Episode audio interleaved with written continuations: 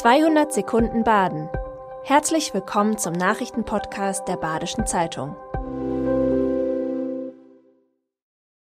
Die Nachrichten am Mittwoch, dem 7. Juni. Die Schweiz wird die rollende Landstraße von Freiburg nach Novara Ende 2028 einstellen. Sie sei finanziell langfristig nicht tragfähig, sagen die Schweizer Regierung und Betreiber Ralpin. Noch transportiert die sogenannte Rola zwischen Novara und Freiburg komplette Lastwagen auf Zugwaggons.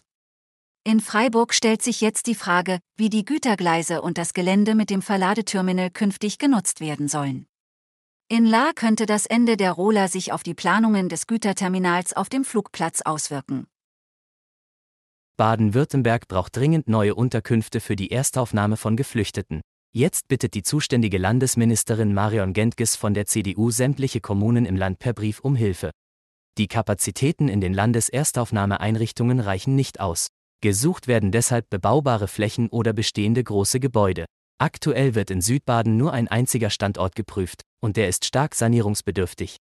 Sollten sich keine Standorte finden, müssten in den Kommunen Sporthallen herhalten, schreibt Gentges. Seit Beginn 2022 hat Baden-Württemberg fast 200.000 Geflüchtete und Asylsuchende aufgenommen. Der 16-jährige Noah Darwig vom SC Freiburg hat als Kapitän das deutsche U17-Fußballteam zum EM-Triumph geführt. Auch in der internationalen Presse hat der Gymnasiast aus Bad Krotzingen während des Turniers glänzende Kritiken erhalten, wegen seiner Spielübersicht, seiner Pässe, Dribblings und Treffer. Vor fünf Jahren ist der Mittelfeldspieler von Eintracht Freiburg zum Sportclub gewechselt. Nun kursieren Artikel, wonach große Vereine wie zum Beispiel Bayern München, Paris Saint-Germain und Manchester United an seiner Verpflichtung interessiert seien. Zur Verarbeitung des EM-Triumphs bleibt nur wenig Zeit. Im Herbst spielt Darwig mit seinem Team in der U17-Weltmeisterschaft.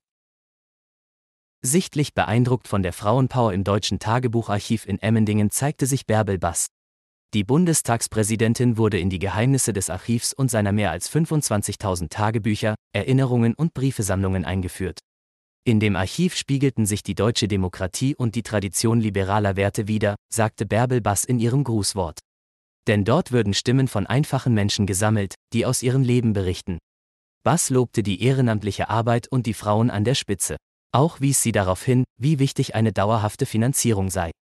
Die Mittel aus Stuttgart reichten bei weitem nicht aus, sagen die Betreiberinnen. Sie hoffen deshalb auf finanzielle Unterstützung vom Bund. In diesem Jahr könnte es schon früh reichlich Pfifferlinge geben, sagt Pilzexperte Dennis Regul. Die Pilzsaison startet üblicherweise im Juli und wird neben anderen Faktoren auch vom nassen Frühjahr beeinflusst. Aktuell finde man vor allem den Hexenröhrling, den grauen Wulstling und den Perlpilz. Die letzten beiden seien allerdings leicht mit einem Giftpilz zu verwechseln, erklärt Regul. Laien sollten von ihnen also lieber die Finger lassen. Mit etwas Glück könnte man in den nächsten Wochen aber viele Pfifferlinge entdecken, bald auch die ersten Sommersteinpilze. Aber nur schöne, frische Exemplare sammeln, sonst droht Vergiftungsgefahr.